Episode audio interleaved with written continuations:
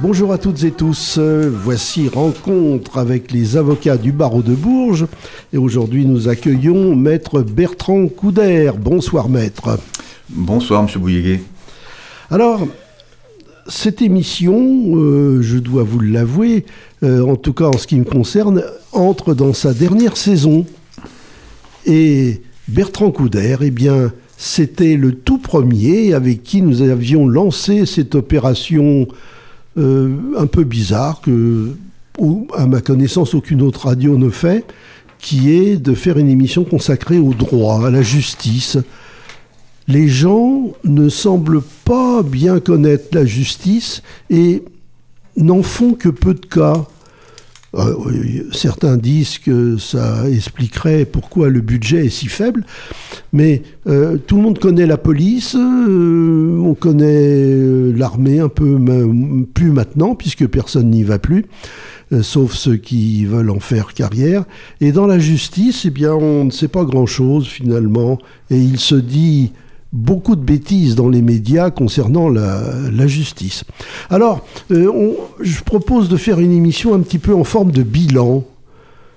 Hein, quelles sont les, évolutions que vous avez notées euh, dans la justice depuis, alors je crois, ça, ça fait 12 ans, non Quelque chose comme ça?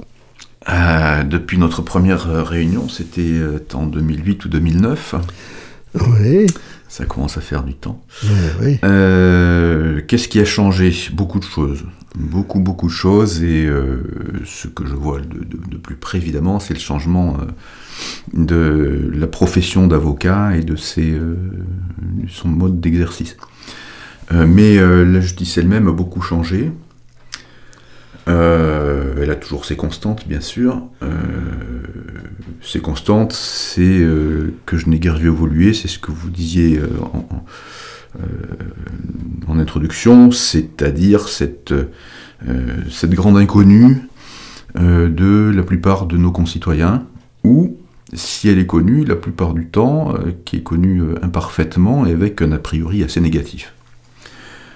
Euh, ça, je dois dire que euh, c'est toujours un petit peu euh, la même chose. Il faut dire que la justice fait peur. elle fait peur parce que si vous êtes concerné par la justice, vous vous dites d'emblée que c'est quelque chose qui peut vous être néfaste, défavorable, il peut, peut, être pris des décisions qui vous contraignent.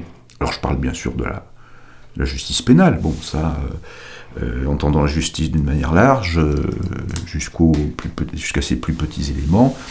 Euh, vous avez commis une, bête contravention sans, le faire exprès, vous allez être condamné à payer une amende. Bon, ça fait pas plaisir, et quand vous voyez arriver un papier chez vous de cet ordre, eh ben, c'est malgré tout la justice qui s'exprime, même si ce n'est pas euh, l'administration euh, judiciaire que l'on connaît habituellement. Euh, elle s'exprime d'une façon un peu automatique en l'occurrence. En l'occurrence un peu automatique et puis surtout contraignante et pénalisante. Donc c'est rarement la justice vous écrit pour vous annoncer une bonne nouvelle. alors c'est évidemment la justice pénale plus grave, mais ça, on n'est pas forcément tous concernés par une affaire correctionnelle ou criminelle, quoique la justice correctionnelle, les délits, ça concerne auteur ou victime d'infraction quand même beaucoup de monde au total sur, sur une année.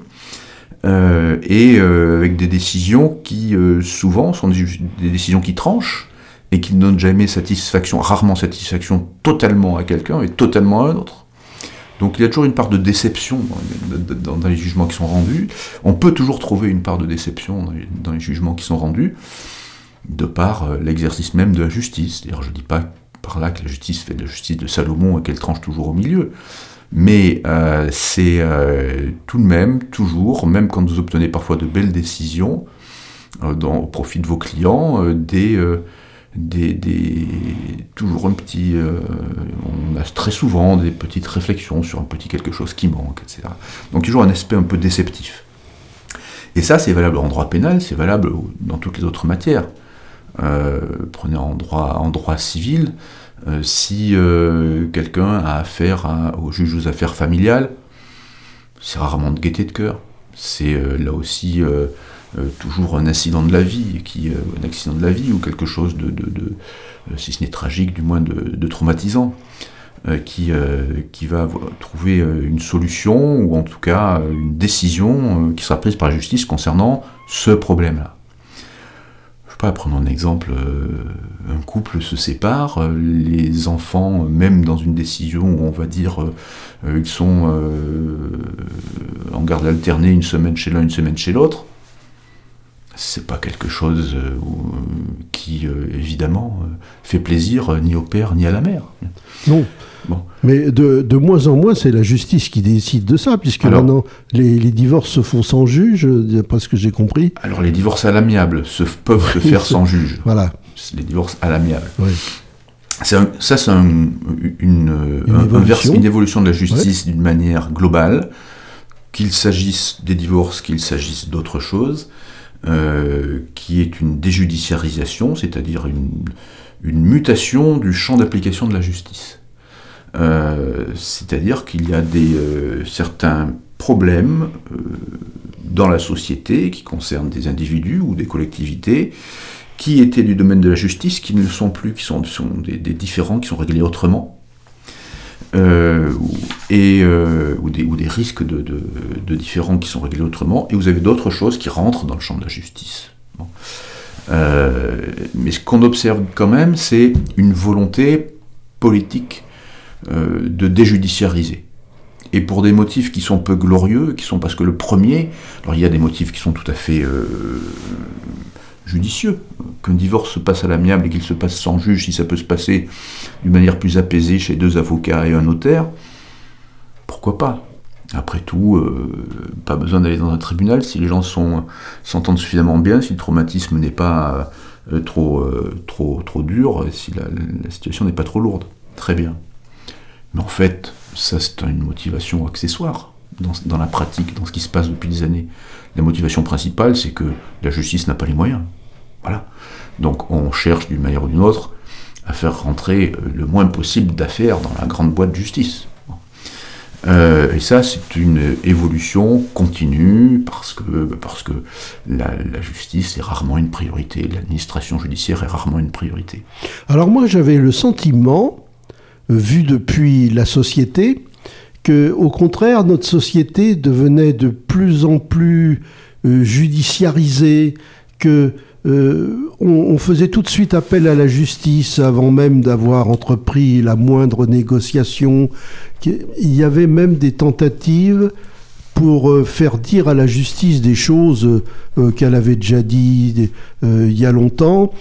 J'ai été frappé, par exemple, par des manifestations de, de LBGT, etc., parce que maintenant ils sont très nombreux, hein, qui, qui, réclamaient des droits.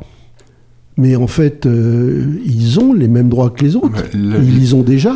Bah, la, justice, de toute manière, n'accorde pas les droits. Alors la, justice est interpellée un peu parfois à tort et à travers, c'est exact. Mais euh, les droits, il faut, euh, il faut les demander à ses députés, ses sénateurs et son gouvernement. Voilà. Euh, la justice, elle n'est pas là. Alors, il y a la jurisprudence qui peut, qui peut effectivement accorder, est une source, qui est une source de droit. Voilà. Mais à titre principal, c'est pas la justice qu'il faut interpeller. ou bien alors on va interpeller la justice parce que le droit français n'est pas suffisamment euh, n'est pas satisfaisant et on va se baser sur des textes européens pour essayer de faire modifier le, droit. mais, mais, à titre, euh, mais en première ligne, je veux dire, quand on a, veut faire reconnaître des droits, quand on veut obtenir des droits, euh, on s'adresse, on s'adresse à ceux qui sont élus pour ça. Mais j'ai de plus en plus l'impression qu'on demande des droits qui existent déjà, et même que les députés font des lois inutiles parce qu'elles existaient déjà avant sous une autre forme ou presque. Oui, il y a des lois, il y a des lois, il y a des lois qui sont inutiles. Euh, par exemple, euh, je me souvenir d'une en, matière de droit pénal. Vous savez qu'en général, les auteurs d'infractions ont moins la cote auprès de nos gouvernants que les victimes. C'est assez euh, logique, bien. Et un ministre va plus facilement s'enorgueillir de protéger les victimes que de faire voir qu'il se préoccupe du sort des délinquants et des criminels. C'est moins porteur. Voilà, c'est ça. Et, il y a un, ex-ministre de l'Intérieur, devenu par la suite président de la République, qui avait créé, créé par une loi euh, le juge des vies, il y a une dizaine d'années de ça peut-être. Le juge des victimes. Ouais. En fait, c'est un juge qui ne servait à rien. Euh, qui, euh, comment dire, philosophiquement, enfin, philosophiquement c'est un mot un peu prétentieux, mais qui crée un juge des victimes comme si on crée, imaginons qu'on crée un juge des délinquants qui était censé euh, s'occuper du sort de, soit des victimes, soit des délinquants. Ce juge des victimes était d'emblée placé comme un juge qui avait une priorité, qui avait un a priori, qui était partial, puisqu'il devait s'occuper d'un des acteurs du procès, au lieu de trancher entre les deux. Ça, ce, juge des victimes, ça euh, a fait le buzz pendant quelques mois, euh, et, puis, euh, et puis ça s'est endormi doucement au bout de quelques mois et on n'en a plus jamais entendu parler. Donc il y a des choses comme ça qui sortent, qui ne servent à rien, et des lois qui sont redondantes aussi. D'ailleurs, je crois que vous prenez le nombre d'infractions en droit français, un professeur de droit m'avait dit qu'actuellement en France, on est incapable de dénombrer, de dénombrer, de donner le nombre exact d'infractions qui sont prévues par nos textes. Euh, parce qu'on pense souvent au code pénal, mais il y a de multiples codes. Et encore là, on peut compter quand on a des codes, mais vous avez des multiples textes, euh, parfois extrêmement anciens. Avec on, ne sait pas actuellement. il y a, des vieilles lois qui n'ont jamais été abrogées et que tout le monde a euh, oublié. L'interpellation du juge me semble surtout, ces interpellations parfois un peu hasardeuses des juges, me semble surtout procéder d'une diminution de la confiance dans nos autres institutions que sont le pouvoir exécutif et le pouvoir législatif. Et euh, finalement, on a l'impression que le juge reste finalement, peut-être géographiquement tout simplement, mais plus proche des gens que ne peut l'être euh, un parlement ou que ne peut l'être euh, évidemment un pouvoir exécutif. On s'adresse plus facilement au juge du tribunal du coin qu'au préfet. On l'interpelle en tout cas plus facilement. Il y avait, dans le temps, il y avait le juge de paix qui avait. Euh, qui était très populaire. Oui, qui, avait une, une, fonction quand même très subalterne. Oui, oui. Alors, euh, au fait, vous avez des nouveaux collègues, j'ai vu, parce que maintenant, il y a les commissaires de justice. Ah, non, ce ne sont pas de nouveaux collègues. c'est un nouveau nom. C'est un nouveau nom, c'est une fusion de deux professions qui fusionnent la profession d'huissier de justice et la profession de euh, commissaire-priseur. Alors ce qui est curieux, c'est dans la communication qui a été faite bah, par le gouvernement euh, à ce propos, c'est que ces gens-là euh, seraient presque à appeler en premier recours pour régler des différends, pour régler des affaires de justice. Euh, bah non, il sait pas. Alors, je, vois ce qu'ils veulent dire, mais c'est toujours euh, dans, régulièrement chaque gouvernement, euh, un moment ou un autre de son, existence, vient vous parler sous des, sous un vocabulaire différent des petits litiges, des incivilités qui pourrissent la vie des Français, de tous ces petites euh, euh, affaires euh, qui, va dire sous-entendu, encombrent la justice, et qui, mais qui quand même sont importantes, parce qu'on ne peut pas dire aux Français que leur problème à eux, leur petit problème n'est pas important, mais qu'ils doivent trouver une autre solution. Et donc cette autre solution, c'est de dire soit ben, on fait un juge de proximité, qui ne sera pas un juge professionnel, mais qui a, des compétences en droit, hein, euh, quelqu'un qui a, fait une maîtrise en droit, par exemple, qui va euh, accessoirement être juge de proximité, juge de proximité qui va changer de nom, qui va s'appeler maintenant magistrat à titre temporaire, qui sont utiles, hein, qui sont utiles, mais euh, chaque, chacun nous sort régulièrement sa petite sa petite solution pour l'ensemble de, petits litiges. Et là, pourquoi pas les commissaires de justice? Parce que les commissaires-priseurs, comme les huissiers, ont cette particularité, comme les notaires, de détenir une partie de la puissance publique. pas, alors que les avocats, eux, sont totalement privés. Ce sont des officiers publics et ministériels. Donc, euh, ils subissent un contrôle de l'État, qui n'est pas le même que nous, avocats, euh, avons. Euh, et je comprends l'idée. J'en avais pas entendu parler, mais je comprends l'idée. Pourquoi pas De la même manière que si vous avez, si je transpose ça dans le domaine de la santé, si vous avez un petit souci, une petite plaie, un bobo, sans être péjoratif, vous allez éventuellement vous adresser à votre pharmacien, qui saura oui, dire, faites ceci, vous faites cela. de déranger quelqu'un qui a fait 10 ans d'études. Oui, bah, la formation aussi a fait, des, a fait des études, mais disons qu'il y en a beaucoup plus, sont plus facilement accessibles, etc. Donc, euh, euh, pourquoi pas? Pourquoi pas Alors par contre, c'est vrai que c'est pas une, quelque chose qui a été très relayé, la, création de cette nouvelle profession qui, fusionne deux, en fusionne deux autres anciennes. Donc euh, euh, je comprends que les gens sont un peu, perdus. Ça mériterait un petit peu plus de communication. Mais moi, j'ai rien ni contre les huissiers, ni contre les commissaires-priseurs. Euh, je pense qu'effectivement, je sais que des gens se renseignent chez les huissiers, parfois comme ça, pour des renseignements de, de, première venue. Mmh. Là-dessus, pourquoi pas. Mais disons que ce n'est pas ça qui va régler le problème de la justice en France. Voilà. Et oui, c'est vrai que la justice sert un petit peu de, alors, je sais pas, de remplaçant à, la démocratie qui semble faire défaut. Euh, les, gens veulent plus voter, mais euh, ils portent plainte plus facilement. Oui, oui. Que l'accès à la justice soit simplifié je ne peux qu'être d'accord. Euh, maintenant, dans la réalité, c'est vrai qu'il y a des comportements comme ceci où on interpelle la justice pour, tout et rien, et on s'en sert également comme caisse de résonance pour dire j'ai déposé plainte, et puis on va, euh, les radios vont dire un tel a déposé plainte pour diffamation suite aux plaintes qu'il y a eu lui-même contre lui, etc. On s'en sert comme d'une caisse de résonance, donc presque comme un moyen de communication. Mais en réalité, euh, la difficulté, moi, que je connais de la justice, c'est au contraire cette difficulté d'accéder à la justice pour le plus grand nombre de nos concitoyens. Euh, alors, vous allez dire que c'est une marotte des avocats. Non, enfin oui et non. La question de l'aide juridictionnelle est quelque chose d'absolument crucial dans notre pays. Et euh, je dois dire que je profite d'une période où il n'y a pas de manifestation sur le sujet de la part des avocats pour, pour dire c'est un problème. Alors, c'est pas pas un cadeau qui est fait aux, concitoyens l'aide juridictionnelle, c'est l'application d'un droit européen et français qui prévoit qu'un État doit, mettre, doit fournir à ses concitoyens les moyens nécessaires pour que la justice puisse exister. Bien.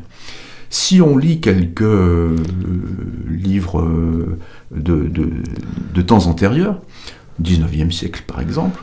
J'ai lu un, livre euh, cet été, parmi d'autres, de Gensu, Les mystères de Paris, que j'avais jamais lu.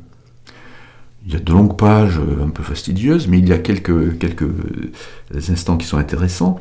Et euh, notamment, à plusieurs reprises, il décrit des, des personnages qui sont dans l'impossibilité d'avoir accès à un juge, à un avocat, et qui donc vont commettre des choses abominables, parce que tout est bloqué, et qu'il n'y a aucune possibilité, aucun espoir qui ne puisse naître pour, faire, pour, trancher un litige et pour euh, amener une solution à, des gens qui sont dans, de grandes difficultés.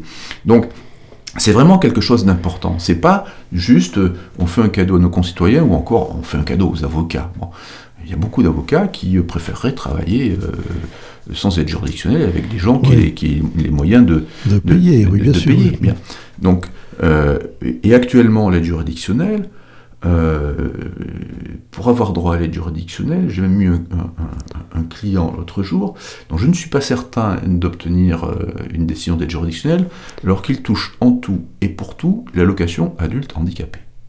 Oui, ça fait pas beaucoup, oui. Alors, ça pose quand même problème. Euh,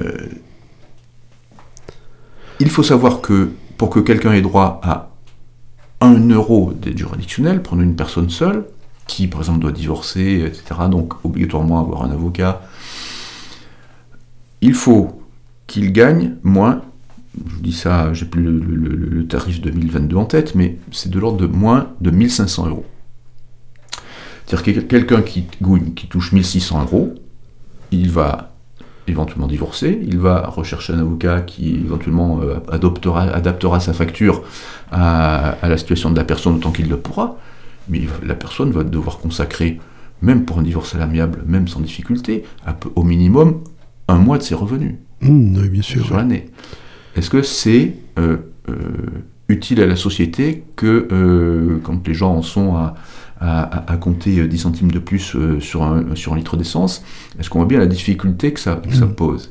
Et ne pas traiter une situation litigieuse comme celle de, de, de, problèmes familiaux, qui au début peuvent être facilement euh, résolus, le sont beaucoup plus difficilement si les personnes sont obligées de rester ensemble, parce qu'elles n'ont pas les moyens de divorcer, parce qu'il y a des questions matérielles et d'autres aides sociales qui ne pourront pas être mises en œuvre parce que les gens seront toujours ensemble, des enfants qui vont subir euh, l'ambiance qu'il y aura à la maison pendant des années, etc. etc. C'est ça résoudre les conflits, c'est ça aussi la mission de la justice. Euh, tout le monde est d'accord sur le droit à la santé, sur le droit à l'éducation. Euh, il, faudrait parler un peu du droit au droit. Mmh. Oui, exactement. C'est ce que c'est ce qui avait été. Euh, c'était le titre d'un d'un article qui avait, qui, avait été, qui avait été fait par le syndicat auquel j'appartiens, le syndicat des avocats de France, sur le droit au droit, qui après a été, a été euh, pas mal repris dans la profession. Mais euh, il n'y a pas de droit si vous n'avez pas de droit au droit. Si vous n'avez pas d'accès au droit, il n'y a pas de droit. C'est ben oui. aussi simple que ça. Tout à fait, oui. D'accord. Et autre évolution quand même qui, qui se poursuit, qui a commencé depuis longtemps, mais dont on commence à bien mesurer les effets, c'est l'empilement des juridictions jusqu'à euh, une espèce de Cour suprême européenne qui serait la Cour des droits de l'homme, euh, me semble-t-il. Euh, finalement, les droits de l'homme n'ont jamais eu, on n'a jamais tant fait la cour aux droits de l'homme que depuis que les trois quarts de l'humanité en sont privés. Et alors, en, France, euh, le droit français euh, est très souvent contesté euh, par le droit européen. Oui, oui, oui. Mais ça serait. Ce qui serait souhaitable, c'est que le recours, le recours au droit européen, aux juridictions européennes,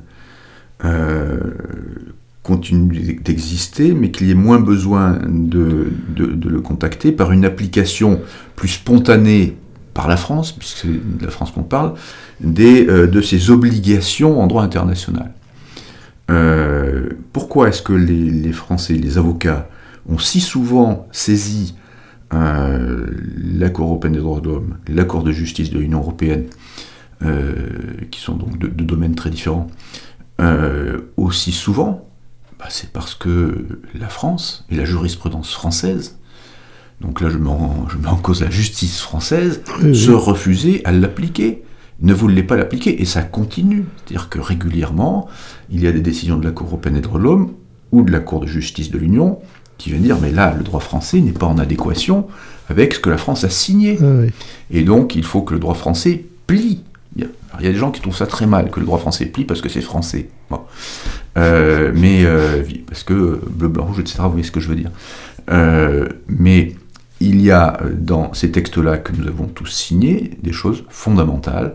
Il y en a qui parfois bouleversent notre, notre ordre juridique auquel nous sommes habitués. Il y en a parfois aussi avec lesquels on peut ne pas être d'accord, notamment en provenance de la Cour de justice de l'Union, qui elle, la Cour de justice de l'Union, c'est la Cour de justice de la communauté économique européenne, de, l'Union européenne. Alors que la Cour, la cour des droits de l'homme, c'est le Conseil de l'Europe, c'est tout à fait autre chose. En fait, la, oui, la Cour de justice européenne règle plutôt les conflits entre États. Voilà. c'est ça. Et, mais, mais, mais, pas seulement, et dans des domaines qui peuvent être des domaines de droit, beaucoup de droit commercial, de, choses comme ça. Mmh. Euh, et donc, donc moi j'ai un exemple dont je me souviens euh, très simplement, alors très concret. Hein et où j'avais un, un, de mes clients qui, euh, qui ne pouvait pas se présenter devant le tribunal correctionnel, physiquement, je veux dire, il, était, il était, loin, etc. Et je vous parle d'une époque d'il y a 10-15 ans, hein, c'est pas, si vieux que ça. Et cette personne souhaitait comparaître, aurait souhaité comparaître en correctionnel, y être défendue par un avocat, mais il ne pouvait pas être là. Et le tribunal ne voulait pas renvoyer l'affaire, je ne sais plus pourquoi, peut-être que ça avait déjà été renvoyé, peu importe. cette personne-là ne pouvait pas, dès lors que son infraction dépassait un maximum de peine prévue par la loi de deux ans, ne pouvait pas être représentée par un avocat. C'est-à-dire qu'il était jugé sans être là. Voilà, sa présence. Euh, Donc sans défense. Ouais. Bien. Alors que euh, les textes européens expliquaient la Convention européenne des droits de l'homme expliquait que chacun pouvait être défendu devant un tribunal, qu'il soit là ou pas là. Et la jurisprudence de la Cour européenne, c'était déjà, il y avait la Convention européenne, le texte, et la Cour européenne avait dit, ben voilà, ça veut dire qu'on peut toujours être défendu par un avocat, même si on n'est pas là. C'était quand même pas extrêmement compliqué. Je me souviens très bien de cette histoire-là. J'avais plaidé euh, le texte européen, l'arrêt qui avait été rendu par la Cour européenne des droits de l'homme. Je me souviens même du nom, oui. C'était l'arrêt Poitrimol. et euh, eh bien, rien n'y faisait. Le procureur s'y opposait, le tribunal refusait, et en appel, le parquet général s'y opposait, et la Cour d'appel refusait. Jusqu'au jour où un de mes confrères a eu euh, un client qui a été d'accord ça a un coût aussi, hein, pour porter l'affaire devant la Cour d'appel, puis la Cour de cassation, puis la Cour européenne des droits de l'homme, que la Cour des droits de l'homme a dit il faut euh, obligatoirement euh, que la personne puisse être défendue, et donc un avocat peut, peut plaider, même si son client n'est pas là, quel que soit le montant de la peine encourue. Bon, voilà. Hmm. Euh, oui, L'aide juridictionnelle pour la Cour européenne, ça marche pas. Hein. Euh, non, à ma connaissance, non. Je sais pas, faudrait vérifier. Non, mais c'est vrai euh. que c'est c'est une machinerie à mettre en œuvre. Alors rien que déjà, euh, le mois dernier, j'en parlais avec Eugène Bangoura, on parlait de la QPC, hum. c'est déjà une affaire. Hein, rien que pour avoir accès à la, au Conseil constitutionnel. Hum. et alors j'imagine que pour la Cour européenne, c'est encore plus compliqué oui, surtout qu'il y a deux stades. Il y a, vous vous adressez pas d'abord. Il y a d'abord un, premier tri qui est fait par la commission avant de, de, euh, soumettre les, euh, décisions. Donc euh, c'est c'est long et ça peut être coûteux, mais souvent aussi il y a des confrères qui font ça à lire pour la gloire, quoi, pour le plaisir de, de, de, défendre une belle cause. en France, le Conseil constitutionnel peut être saisi euh, bon, par la QPC maintenant, hein, mais euh, depuis très longtemps par euh, les élus de la nation. Oh, depuis très longtemps. Alors, la Convention de, 60, de 58 pardon, prévoyait que c'était le président de la République, le président du Sénat, il me semble, et le président de la, de, de, la Chambre des députés, de l'Assemblée nationale. Mais je me souviens très bien quand je faisais mes études que l'on discutait de la réforme qui avait été euh, adoptée euh, à la demande de Giscard d'Estaing, euh, et à l'initiative duquel une loi a été votée permettant de saisir le conseil, constitutionnel par un groupe de 60 parlementaires. Oui, au moins, oui, c'est ça. Et alors, ma, ma question, c'était est-ce que euh, il serait pas bon que, que l'opposition, enfin les, gens qui n'avaient pas voté la loi, euh, puissent euh, eux-mêmes saisir la Cour européenne pour en faire vérifier la conformité Ah.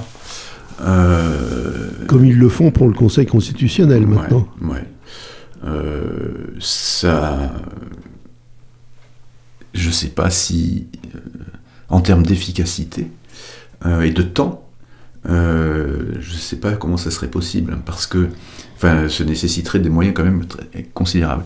Euh, la Cour européenne des droits de l'homme, je connaissais un monsieur qui était euh, greffier de la Cour européenne des droits de l'homme, mais quand on dit greffier, c'était pas un greffier au sens de notre code, c'est une sorte de directeur général, si vous voulez. Oui, déjà, le greffier de notre code, euh, c'est pas un simple secrétaire. Hein. Loin, de là, loin, de là, Mais dans le cadre de la Cour européenne des droits de l'homme, c'est une sorte de, directeur général, si vous voulez, de, de, mm. ça. Et euh, c'est un monsieur qui, est, euh, qui, était, qui était français, qui d'ailleurs avait, avait une, maison de famille pas très loin de Bourges. et qui s'appelait Monsieur Berger, si je me souviens. Et il m'expliquait que c'était magnifique, mais il m'expliquait surtout que la Cour européenne de Rome, c'était quand même, c'était une Rolls, quoi, comme, comme juridiction. Euh, d'accord. C'était euh, quelque chose d'extraordinaire. Et euh, le besoin de rapidité de, de- de- de l'élaboration d'une loi euh, se marierait assez mal avec le temps que prend euh, une, actuellement, en tout cas, une saisine de la Cour européenne des droits de l'homme. C'est des années. Hmm. Donc si chaque fois que vous faites une loi, il faut attendre deux ans pour savoir si elle est valable ou pas, ça peut être compliqué. Alors dé- déjà en France, quand on saisit le Conseil constitutionnel, on a la réponse assez vite et la loi n'est pas euh, euh, N'est pas promulguée. n'est pas euh, homologuée avant qu'il y ait une réponse favorable. Elle n'est pas promulguée par Elle le n'est pas président. pro- promulguée. Et par contre, quand on saisit le Conseil constitutionnel euh, par le- la voie d'une QPC, la loi est critiquée, mais elle s'applique encore pendant Oui. euh, un certain Oui. temps Oui, avant parce que, que... c'est très différent parce que euh, dans, le, dans la, la saisine euh, par les institutions, c'est une saisine qui est préalable ou concomitante à l'élaboration de la loi. Donc la loi n'est pas encore faite. Oui. Donc, effectivement, ils peuvent la retenir. Mm. Alors que la QPC, euh, depuis que ça a été créé, euh, c'était en 2008-2009, Oui. euh, si je me souviens bien, à l'époque j'étais bâtonnier, on avait tous été invités par M. Debré, qui mettait en, en application cette loi sur la QPC, qu'il Oui, avait lui-même énormément favorisée, nous expliquant que c'est les avocats qui avaient entre les mains la possibilité de- d'en faire un succès ou non. Et euh, il avait raison, ce sont effectivement les avocats qui ont assuré le succès de cette procédure. Ah, ça, Et- de- ça, ça a fait un tabac. oui. Et euh, euh, le- qu'est-ce que je voulais dire? Oui, là c'est a posteriori. Donc vous pouvez très bien critiquer des. C'est à l'occasion d'un procès que demain, Monsieur Bouillaguet, euh, vous avez un procès. euh, vous voyez, tout de suite vous allez vous trouver ça que c'est déceptif, vous voyez. Euh, vous allez avoir un procès et vous dites mais je suis pas d'accord. Votre avocat dit mais il y a quelque chose qui colle pas dans le, dans, dans le droit qui doit s'appliquer à, à votre pro- à votre dossier par rapport à ce que dit le droit européen, par rapport à ce que dit la Constitution. surtout. Oui. Et euh, vous avez la possibilité, dans le cadre de ce procès, que vous aurez demain, d'initier une QPC. Vous allez déposer une, une- euh, des conclusions auprès du juge devant lequel vous êtes, euh, pas le, dans le tribunal judiciaire de Bourges, et puis euh, le tribunal va dire bah, si elle est sérieuse, on envoie ça à la Cour de cassation qui euh, fera un tri supplémentaire. La Cour de cassation, elle fera donc un deuxième tri. Si elle estime qu'elle est vraiment sérieuse, elle transmet ça au Conseil constitutionnel. Donc c'est c'est parfois des lois très anciennes, Eh ben parfois, parfois des lois antérieures à la Constitution de 58, et qui ne sont pas en... euh, alors, pendant toutes ces années depuis que ça a été créé, la QPC, le Conseil constitutionnel a quand même purgé euh, un nombre de lois oui. euh, Oui, quand même, oui, un peu. oui, préexistantes, très importantes. Euh, et, et- et alors, dans la pratique, c'est difficile. Le Conseil constitu- constitutionnel explique que c'est difficile. Il ne peut pas annuler une loi qui a été appliquée pendant 50 ans, par exemple, mettons, Euh, ou même si elle est plus récente, pendant quelques années. Il ne peut pas dire cette loi n'est censée n'avoir jamais existé. Il peut dire il faut la modifier.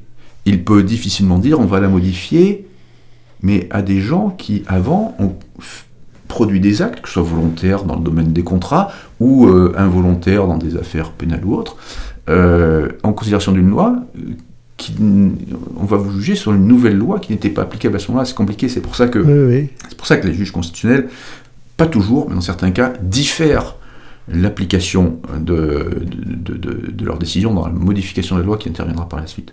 Hmm. Mais en attendant, la loi continue de s'appliquer aux, justiciables. C'est ça. C'est-à-dire que euh, dans le, le cas du procès, euh, c'est un coup de bâton dans l'eau. Un peu. Ah oui, mais c'est un grand pas pour l'humanité, comme voilà, voilà, un grand pas pour l'humanité. Alors, je, je me posais euh, la, la question au niveau de la, de la Cour européenne. Quand la Cour européenne prend une décision, elle n'est pas applicable en France? Alors maintenant, si, elle doit Ah. s'appliquer. Euh, L'État français est sommé, euh, sous peine de sanction, de modifier son droit. D'accord. Mais les sanctions, c'est. C'est des sanctions financières. Oui. À ma connaissance, je ne suis pas un grand spécialiste de Oui. la chose. Donc on peut s'offrir le luxe de, de ne pas respecter. euh, non, un, État, un État comme la France ne peut pas faire ça durablement. C'est Oui. pas, possible. Sinon, euh, sinon vous vous inscrivez dans, euh, dans une sorte d'illégalité. C'est, ça pourrirait complètement le système. Quoi. Mhm. Bon, et ben donc voilà, le- l'espace juridique européen qui pose problème d'ailleurs parce que on voit bien que certains États appliquent de des choses sur la liberté de la presse, sur euh, ceci, sur l'avortement, tiens, euh, qui ne sont pas conformes au droit européen et, ben, on, se demande un petit peu ce qu'il faut faire parce que on peut pas les virer, on n'a pas le droit, enfin ça se, ça se fait pas comme ça. Euh, c'est c'est un, espace où le droit est important, mais où ses moyens d'action sont encore un petit peu faibles. Alors, quittons l'Europe pour parler de, la Terre, de l'humanité. Euh, la société évolue et donc la loi évolue avec elle, du moins elle essaye. Quelquefois, j'ai l'impression qu'elle la précède. Euh, d'autres fois, elle met des années avant de la suivre. Alors, dans l'évolution sociale, il y a euh, deux questions qui sont au début et à la fin de la vie. Alors au début de la, euh, vie, il y a le droit à l'avortement. Ça va bientôt être son anniversaire, je crois, il me semble. Et certains voudraient faire entrer ça dans la Constitution. Bon, voilà. Et puis, à la fin de la vie, bien, il y a le, droit à s'appliquer soi-même la peine de mort qui, euh, elle aussi, a été supprimée. Bah, c'était l'anniversaire l'année dernière. Et tout ça, c'est l'évolution de la société qui pousse euh, un petit peu la, représentation populaire à prendre de nouvelles lois. Euh, pour la fin de la vie, où, est-ce qu'on en est? On entend parler de nouvelles propositions de loi, mais quel est l'état des lieux? C'est un immense sujet que je trouve passionnant. Euh, non pas que le reste ne le soit pas, et l'inscription du droit à l'avortement dans la Constitution peut avoir un intérêt euh, principalement euh, symbolique, je trouve, symbolique, fort. quant à l'application concrète en France, je ne pense pas que, ce soit dans la Constitution elle-même. J'espère qu'on n'aura pas besoin de ça. De, J'espère qu'on n'aura pas besoin que ce soit utile un jour. Voilà et que la Constitution nous garantirait d'un éventuel, éventuel changement de loi sur l'avortement. Euh, Disons qu'elle le ralentirait, mais elle ne peut pas. Elle le ralentirait. Elle le ralentirait. Elle, pourrait le. Euh, ça nécessite quand même des conditions de majorité euh, au sein du, Parlement, Assemblée nationale et Sénat réunis qui sont difficiles à, difficile à atteindre sur un sujet comme ça. En fait, c'est vrai que l'exemple américain ne nous rassure pas non plus. Donc, Alors, euh, c'est l'exemple américain est particulier parce que c'est un État fédéral, en mmh, fait. Hein. Ce qui a été changé, c'est l'obligation euh, des États de faire tous pareil. C'est ça. les femmes peuvent aller averter dans les États qui le veulent bien. Mais ça veut dire qu'on permet d'entrouvrir la porte, puis de l'ouvrir plus, puis de l'ouvrir plus. Donc, euh, donc j'espère qu'on n'aura pas besoin de ça, mais bon, c'est vrai que son aspect symbolique déjà serait, serait intéressant mm. de porter ça dans la Constitution. On l'a bien fait pour euh, l'environnement, euh, mm. la charte environnementale que personne n'a jamais lue. mais c'est vrai que changer, déjà changer une loi, c'est quelque chose qu'il faut faire de manière prudente. Hein. Modifier créer une loi, voilà. la Constitution avec la main qui tremble. voilà, c'est ça, euh, alors, en ce qui concerne la, fin de vie, c'est euh, quelque chose qui, préoccupe notre société, qui a déjà une histoire euh, dans la loi qui remonte à quelques années. En 99, il y a une, loi qui donne accès aux soins palliatifs. en 2002, c'est la fameuse loi Kouchner qui a grande loi sur la santé, immense loi sur la santé, qui, place le, patient au cœur du système et qui lui donne des droits et qui euh, en fait euh, un sujet plus qu'un objet. Bon, euh, non pas que dans les temps anciens, c'était ou avant 2002, c'était abominable, mais c'est vrai que ça a eu cette loi a eu un avantage considérable de parler des droits des malades. J'ai le droit, j'ai le droit au dossier, j'ai le droit d'être informé, j'ai le droit de choisir mes soins, j'ai le droit de les refuser toute chose qui euh, n'était pas, pas évidente auparavant. Et euh, donc en 2002, la loi Kouchner dit droit au refus de traitement. Droit euh, de faire désigner une personne de confiance qui pourra s'exprimer à ma place si euh, je ne suis plus en état de donner des consignes sur ce que je souhaite pour ma santé. Euh, et sur la fin de vie, par contre, rien de plus.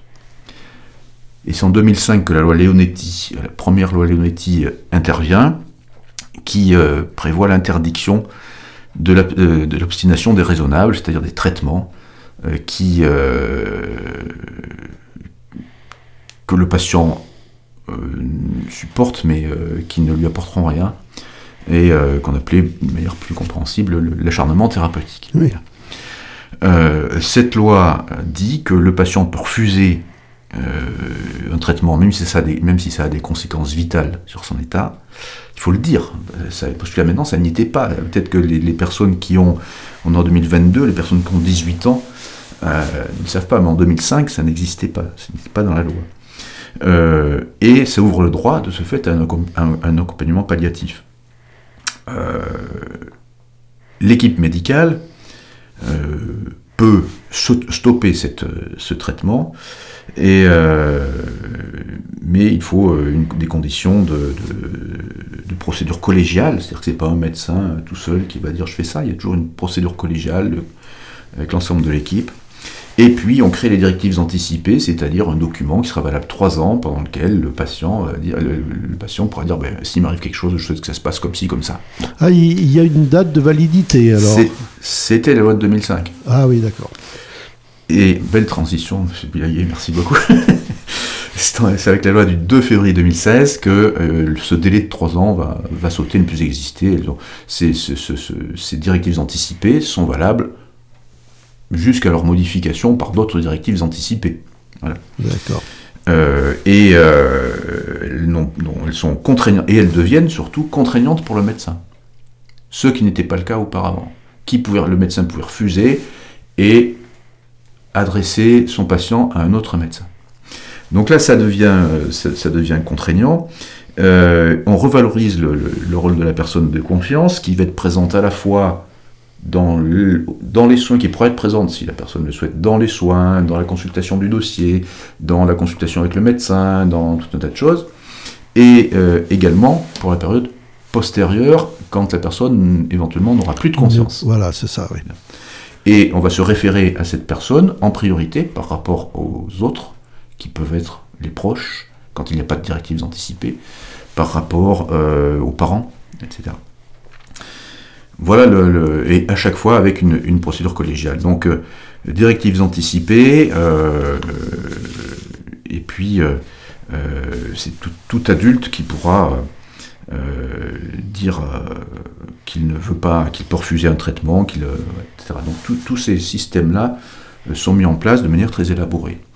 Ce qui se passe aujourd'hui, le, pas que la France n'a pas, n'a pas franchi, c'est d'aider les gens à mourir. Oui, c'est ça. On, a le droit de les laisser mourir. On a le droit de, les laisser mourir. On, est arrivé. Ce qui est important dans la loi Léoniclès, qui est la deuxième loi Léoniclès, celle de 2016, du nom des deux parlementaires qui, en sont les auteurs, euh, ça a été euh, l'introduction des, euh, des sédations prolongées jusqu'au décès. Prolongées jusqu'au décès, oui. Cette, ce, ce système-là ne va pas jusqu'à écouter quelqu'un qui dit Moi, je veux mourir tuez-moi. Mmh. voilà, c'est ça. Ça, c'est ce qui se passe, donc le suicide assisté ou l'euthanasie. Alors ça, ça existe dans certains pays européens. Oui. Ça existe en Belgique, ça existe en Suisse de manière assez différente. C'est-à-dire qu'en Belgique, c'est euh, l'euthanasie est dépénalisée. Voilà. C'est-à-dire que euh, quelqu'un qui est euh, dans un état absolument catastrophique, sans espoir, euh, le médecin qui euh, provoquera le décès ne pourra pas être poursuivi pénalement. D'accord. Euh, en Suisse, c'est autre chose. En Suisse, alors, l'euthanasie, ce qui distingue l'euthanasie du suicide assisté, c'est que dans l'euthanasie, c'est quelqu'un d'autre que la personne elle-même qui prend la décision, qui, donne, qui, commet l'acte, qui provoque la mort. Hmm. Alors que dans le suicide assisté, c'est la personne elle-même qui, avale le poison, enfin voilà, c'est ça. Mm. Assisté par quelqu'un qui est là pour l'aider à le faire. Mm. c'est pas sans poser de nombreux problèmes. quand on va sur la première page, alors c'est par définition quelque chose d'altruiste. C'est-à-dire que, bah, à titre, par exemple, parmi les, parmi les règles, on voit ça, on comprend que, ça soit écrit, c'est un peu obligé. Euh, la personne qui va assister celui qui souhaite se suicider doit être, doit être une personne qui n'a aucun intérêt matériel à ce décès. Oui. On le comprend. Il vaut mieux. C'est bien, oui. Euh, et c'est donc euh, une, il y a une condition d'altruisme. Et c'est euh, pas aussi, euh, quand on va sur les premières pages des sites qu'on peut trouver sur Internet, ça paraît très apaisé, c'est beau, c'est lumineux. Bon. Euh, en fait, il semblerait que ce soit pas forcément comme ça. Et ah. que les, conditions de, dans lesquelles ces suicides se passent sont, si on en croit certains articles, parfois assez rebutantes, repoussantes. Euh, dans des endroits peu sympathiques. Euh, bon, je passe sur les détails, mais euh, de manière assez moche, quoi. Mmh, d'accord. et ce qui est.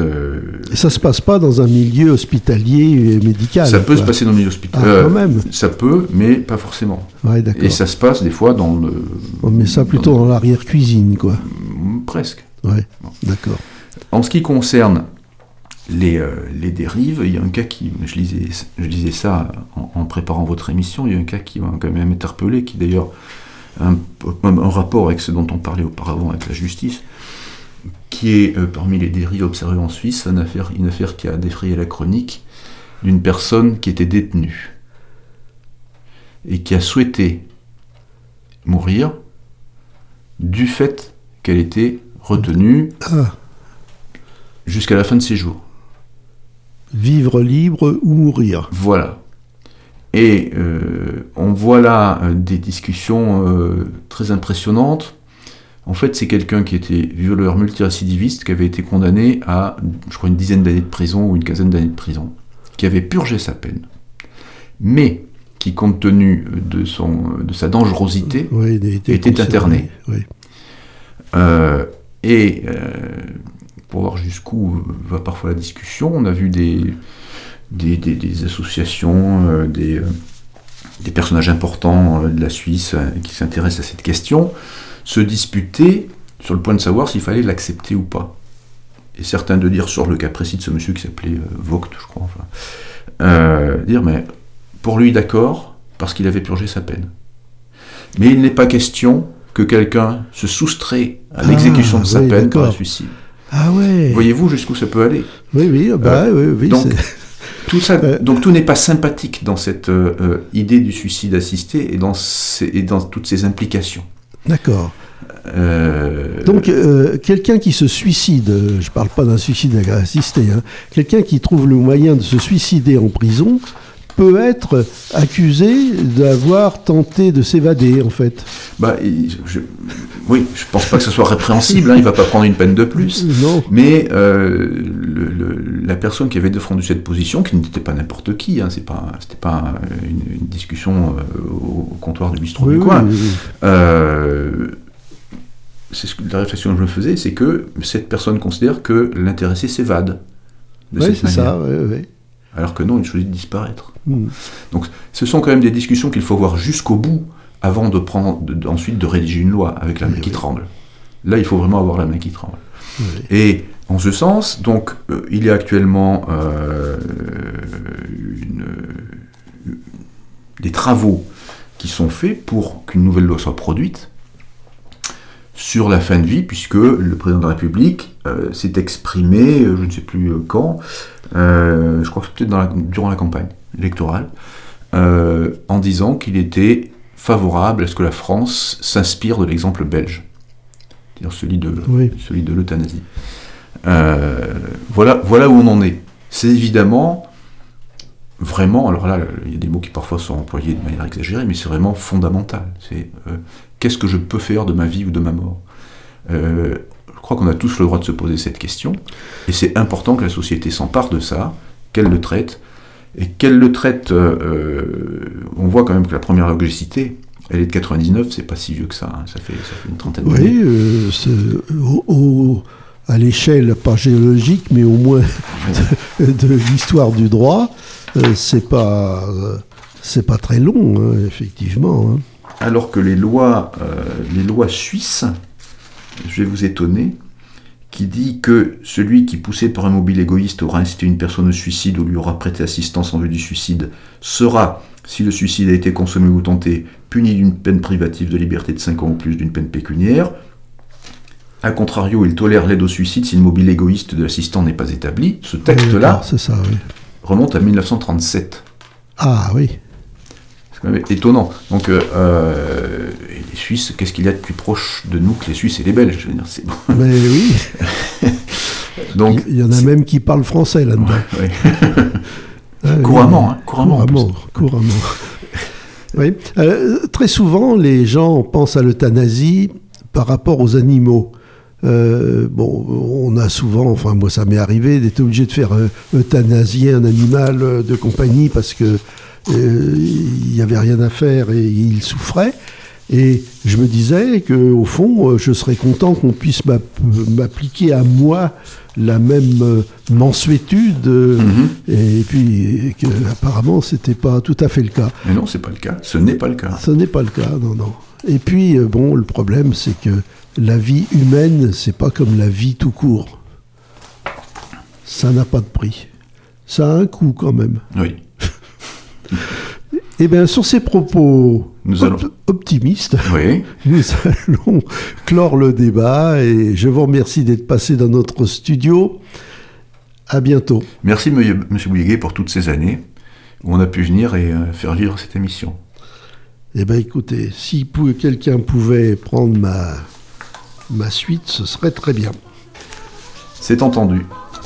Je transmettrai. Au revoir à tous. Au revoir.